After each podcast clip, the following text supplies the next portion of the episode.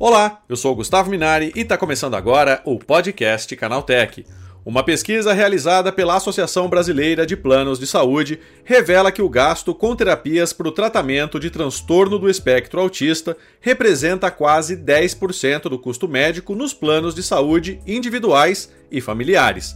Para tentar amenizar esse problema, empresas estão apostando em inteligência artificial, visando melhorar a gestão para os dois lados dessa equação. Quem vai falar para a gente sobre essa nova tecnologia é a Isadora Kimura, CEO da Nilo Saúde. Então vem comigo que o podcast Canaltech de hoje está começando agora.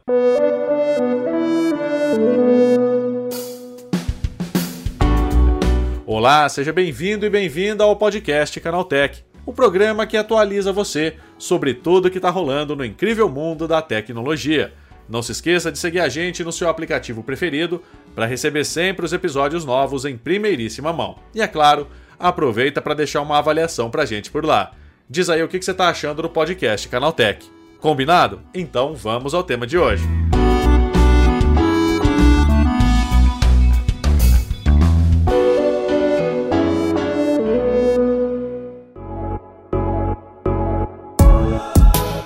Olá, seja bem-vindo e bem-vinda ao podcast que atualiza você sobre tudo o que está rolando no incrível mundo da tecnologia. Health Techs já estão oferecendo plataformas baseadas em inteligência artificial para tentar reduzir os custos de terapias seriadas, como o transtorno do espectro autista.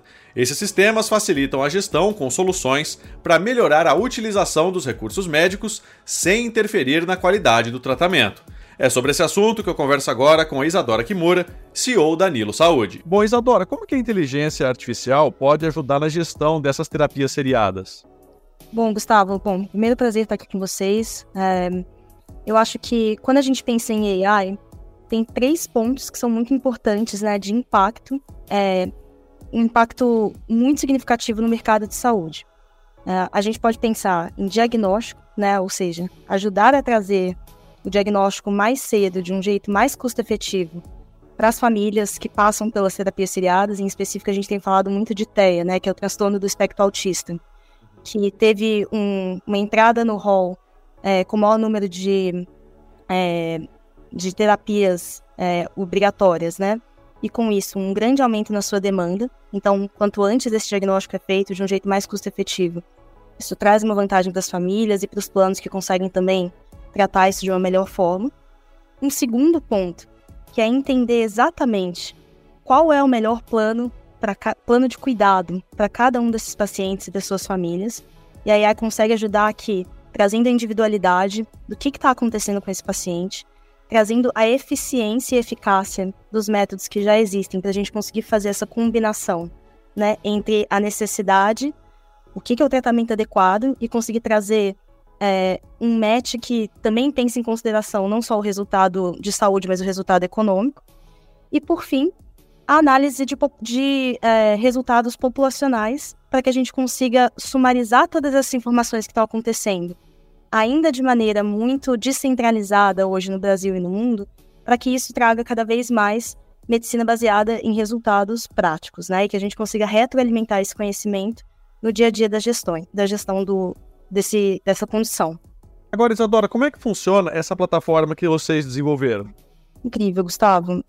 Acho que a Nilo começou há quatro anos e meio atrás, né? E ela começou de uma dor que eu acho que todos nós temos, que é como paciente, o quão difícil é você conseguir navegar o seu próprio cuidado, né? Acho que todo mundo aqui que já teve uma condição de saúde grave, teve que fazer uma cirurgia, é, ou uma coisa, né, que é um evento crítico ali, uma gestação, é, cuidou de alguém que estava passando por um, um episódio de câncer ou outras doenças, já reparou que a gente fica perdido né? A gente fica tentando entender com qual médico eu falo, para quem eu ligo, se sente desamparado, se sente em dúvida, porque hoje essa jornada do paciente não é responsabilidade de ninguém e o próprio paciente, né, que é o dono dos dados e o dono do poder, para poder escolher para onde vai, ele também está no escuro.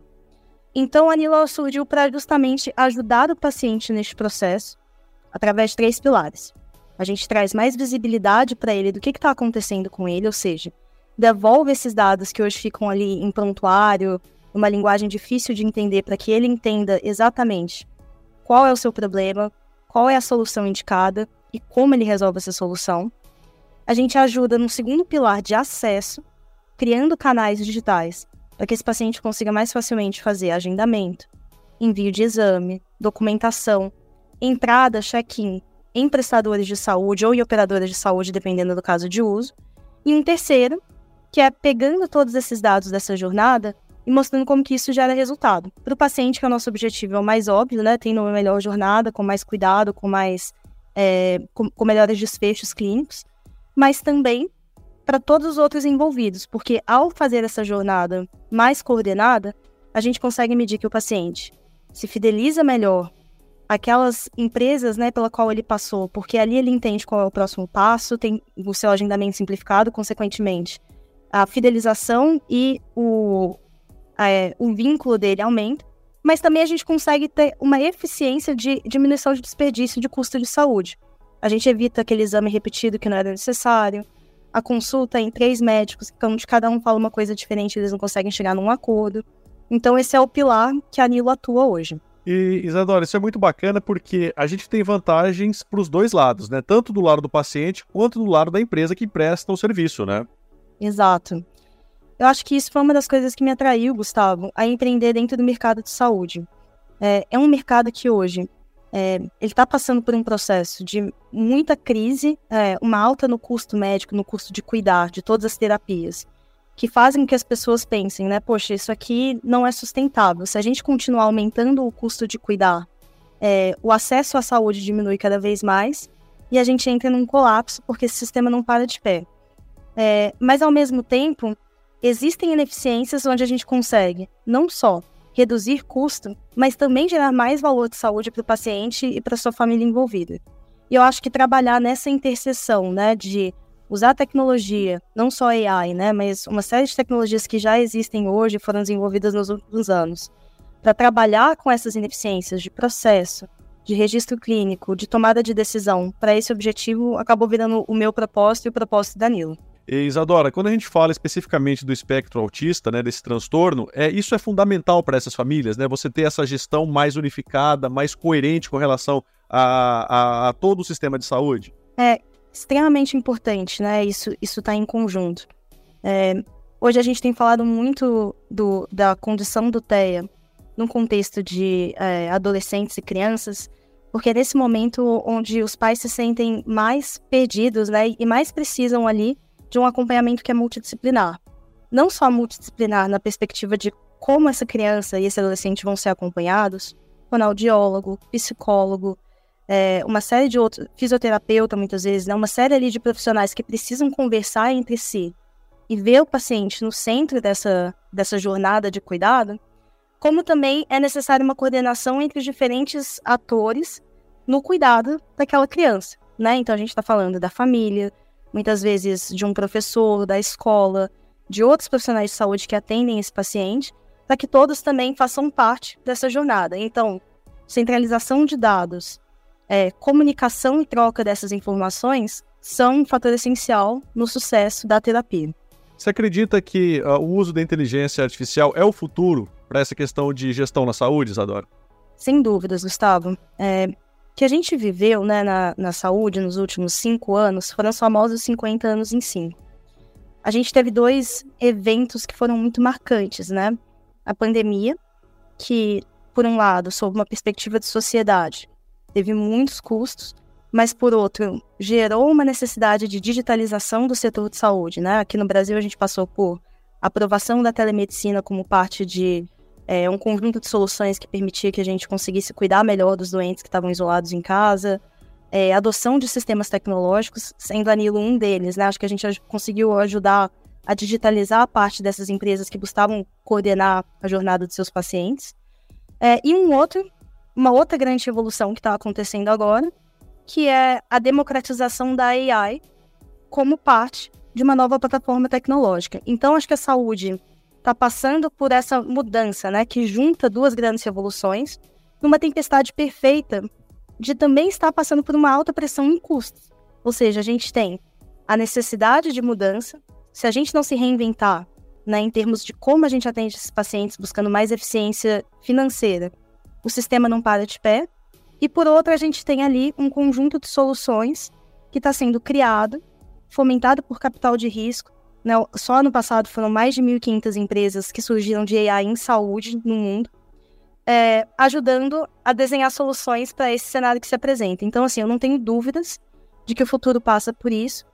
É, e eu acho que a gente consegue fazer um equilíbrio, né, entre os pontos positivos que a AI gera, de eficiência, de precisão, de escala, de democratização, com os pontos negativos que a gente sabe que também surgem, né? Como toda mudança tecnológica, a gente nunca pode olhar só para um lado. Isadora, o uso dessa tecnologia pode ajudar a reduzir os preços dos planos de saúde sem prejudicar a qualidade do tratamento?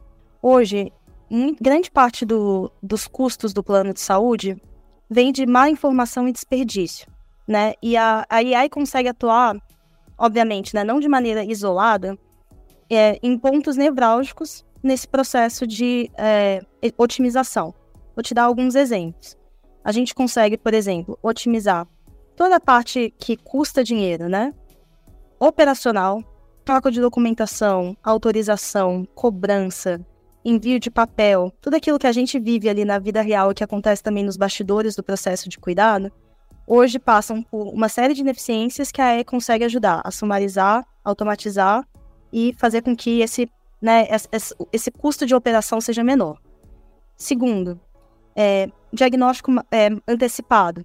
A gente falou um pouquinho disso ali na, na pergunta do TEA, mas conseguir fazer um diagnóstico com base em dados de um câncer, por exemplo, em estágio 1, que é o estágio inicial, versus o estágio 4, gera uma redução de custos e uma melhoria né, na qualidade do, de vida do paciente, com o aumento da, da chance de cura, significativo. E a gente está falando aqui de uma condição. A gente tem centenas, milhares de condições onde a gente pode fazer esse diagnóstico antecipado. E o terceiro, que é o principal que a gente atua, que é justamente conseguindo trazer essa clareza de o que eu preciso fazer, onde e quando. Né? Hoje, esse processo, é, ele é sempre desencontrado, né? A gente, como paciente, fica ali tentando bater em diferentes portas quando a gente tem uma necessidade. E a AI ajuda a gente a tornar esse processo cada vez mais conectado entre os eventos que a gente faz. Então, imagina assim, se toda vez que você sai, isso é uma coisa que é um, é um caso real que a gente aplica hoje com, com alguns clientes, tá? É, você sair de uma consulta dentro de um hospital, por exemplo, estava é, jogando um esporte, rompi o ligamento. Eu já saio dali com qual é o meu plano de cuidado, quais são as sessões de fisioterapia que eu tenho que fazer, é, se eu precisar de um retorno médico, qual é o link que eu preciso clicar, o telefone que eu preciso usar para fazer essa ligação para que esse tratamento e esse acompanhamento sejam intuitivos, fáceis e de um, uma, uma, uma chance de cura mais alta. Tudo isso somado impacta diretamente o custo da operadora de saúde que a gente está buscando reduzir. Ou seja, né, Isadora, todo mundo ganha, né? Todo mundo ganha, exatamente. Isadora, é isso. Muito obrigado pela tua participação e um ótimo dia para você, hein? Obrigada a você, Gustavo. Um abraço. Tá aí, essa foi a Isadora Kimura falando sobre como a inteligência artificial pode ajudar na gestão dos sistemas de saúde. Agora se liga no que rolou de mais importante nesse universo da tecnologia no quadro Aconteceu também.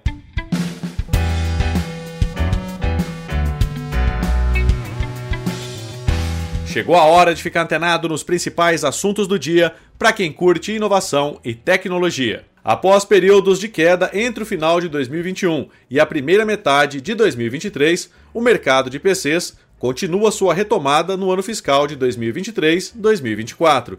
As vendas de GPUs e CPUs subiram cerca de 20% ano a ano, em grande parte aquecidas pelo setor de notebooks. O relatório da John Pad Research acusa uma alta de 6% no último trimestre. De maneira geral, o período costuma apresentar curvas de crescimento bem menos acentuadas, e o movimento sugere que a projeção para 2024 ainda é mais promissora.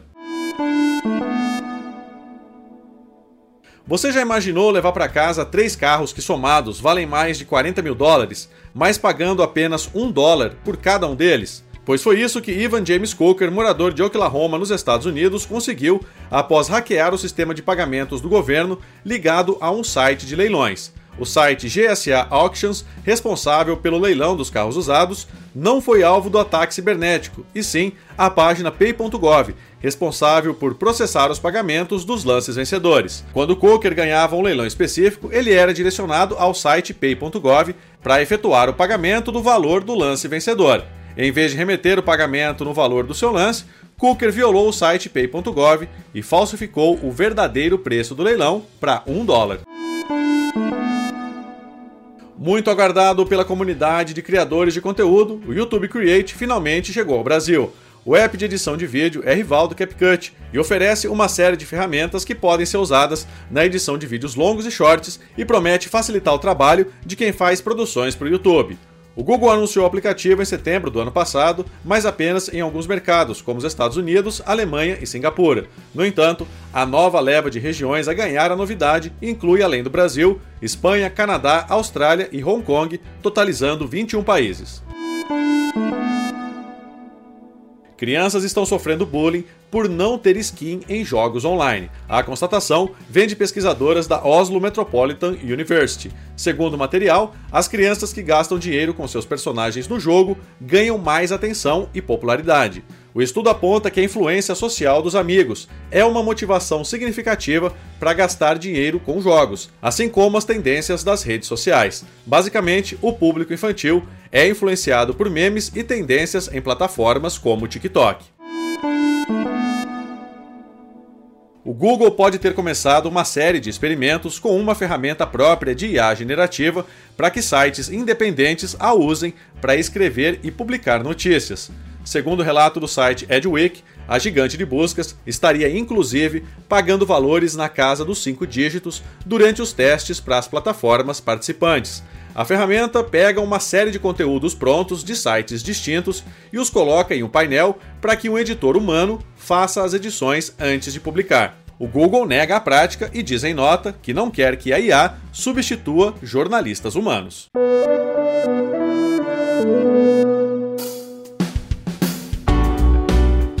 Tá aí, com essas notícias, o nosso podcast Canaltech de hoje vai chegando ao fim. Lembre-se de seguir a gente e deixar uma avaliação no seu aplicativo de podcast preferido. É sempre bom lembrar que os dias de publicação do programa são de terça a sábado, com um episódio novo às 7 da manhã, para acompanhar o seu café. Lembrando que aos domingos tem também o Vale Play, o podcast de entretenimento do Canaltech. Esse episódio foi roteirizado e apresentado por mim, Gustavo Minari, e a edição foi do Samuel Oliveira. O programa também contou com reportagens de Paulo Amaral, Danilo Trefilho, Ricardo Ciosi e Natan Vieira. A revisão de áudio é do Wallace Moté com trilha sonora de Guilherme Zomer, e a capa desse programa foi feita pelo Eric Teixeira. Agora nosso podcast vai ficando por aqui. A gente volta amanhã com mais notícias do universo da tecnologia para você começar bem o seu dia. Até lá, tchau, tchau.